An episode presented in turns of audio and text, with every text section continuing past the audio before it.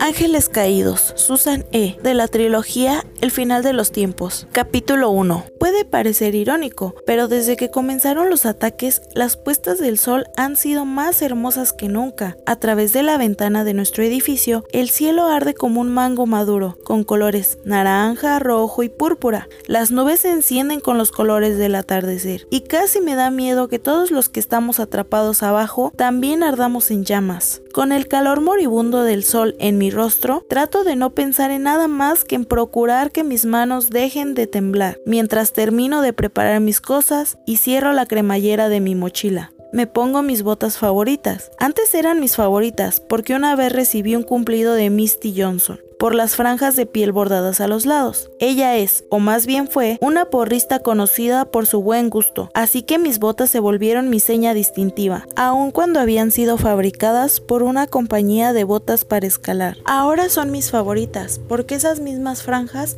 son un lugar ideal para guardar cuchillos. Deslizo también algunos cuchillos para carne en el bolso trasero de la silla de ruedas de Pash. Dudo un poco antes de poner uno en el carrito de supermercado de mamá, que está aparcado en la sala, pero finalmente lo hago. Lo escondo entre un montón de Biblias y una montaña de botellas vacías de refresco. Coloco algunas prendas encima mientras ella está distraída, con la esperanza de que no notará que está ahí. Antes de que oscurezca por completo, empujo a Pash por el pasillo hacia las escaleras. Ella puede hacerlo sola. Eligió una silla convencional en lugar de una eléctrica, pero sé que se siente más segura cuando yo la empujo. El elevador no es una opción estos días, a menos que estés dispuesto a arriesgarte a quedar atrapado cuando se va la electricidad. Ayudo a Pasha a levantarse de su silla y la cargo sobre mi espalda, mientras nuestra madre baja la silla a los tres pisos por las escaleras. No me gusta cómo se siente el cuerpo frágil y huesudo de mi hermana. Es demasiado ligera, incluso para una niña de 7 años, y eso me da más miedo que todo lo demás. Cuando llegamos al vestíbulo vuelvo a acomodar a Pasha en su silla. Le recojo un mechón de cabello oscuro detrás de su oreja. Con sus pómulos altos y sus ojos de medianoche, casi podríamos ser gemelas. Tiene un rostro de hada más marcado que el mío, pero en unos 10 años se parecerá mucho a mí. Sin embargo, nadie nos confundiría, aunque las dos tuviéramos 17 años, como no se confunde lo suave con lo áspero, lo caliente con lo frío. Incluso ahora, aunque está muy asustada, las comisuras de sus labios me dedican el fantasma de una sonrisa. Está más preocupada por mí que por ella misma. Le devuelvo la sonrisa tratando de irradiar seguridad. Vuelvo a subir las escaleras para ayudar a mamá a bajar su carrito.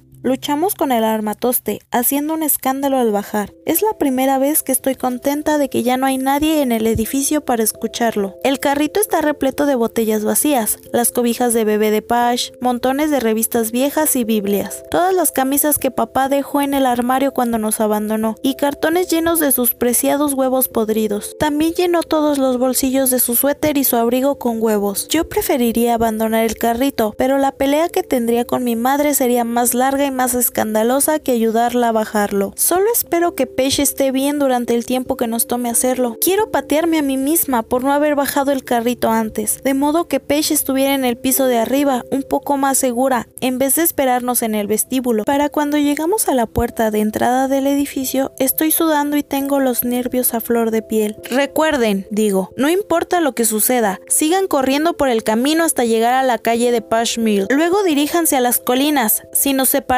nos encontraremos de nuevo en la cima de las colinas, ¿de acuerdo? Si nos separamos, no habría muchas esperanzas de que volviéramos a encontrarnos en ninguna otra parte, pero necesito mantener la ilusión de la esperanza, porque está bien, podría ser todo lo que tenemos. Pego el oído a la puerta de entrada de nuestro edificio. No escucho nada, ni viento, ni pájaros, ni coches, ni voces. Abro un poco la pesada puerta y me asomo. Las calles están desiertas, salvo por los coches abandonados en todos los carriles. La luz moribunda deslava el concreto y el acero con ecos de color grisáceo. Los días pertenecen a los refugiados y a las pandillas de recolectores, pero todos se retiran por la noche y dejan las calles vacías al caer el crepúsculo. Hay un gran temor por lo sobrenatural ahora. Tanto los predadores mortales como las presas parecen concordar con la idea de escuchar a su instinto y se esconden hasta el amanecer. Incluso las peores pandillas callejeras abandonan la noche a las criaturas que pudieran merodear la oscuridad de este nuevo mundo. Por lo menos así lo han hecho hasta ahora, pero en algún momento los más desesperados comenzarán a aprovecharse del amparo de la noche, a pesar de los riesgos. Yo espero que nosotros seamos las primeras para ser las únicas allá afuera, por ninguna otra razón más que por no tener que alejar a Pash de cualquier situación en la que ella quiera ayudar a alguien en peligro. Mamá se aferra a mi brazo mientras observa los alrededores. Sus ojos brillan de miedo. Ha llorado tanto este año desde que papá se fue que sus ojos están permanentemente hinchados. Tiene especial terror por la noche, pero no hay nada que yo pueda hacer al respecto. Comienzo a decirle que todo va a estar bien, pero la mentira se seca en mi boca. No tiene caso tranquilizarla. Respiro profundo y abro la puerta.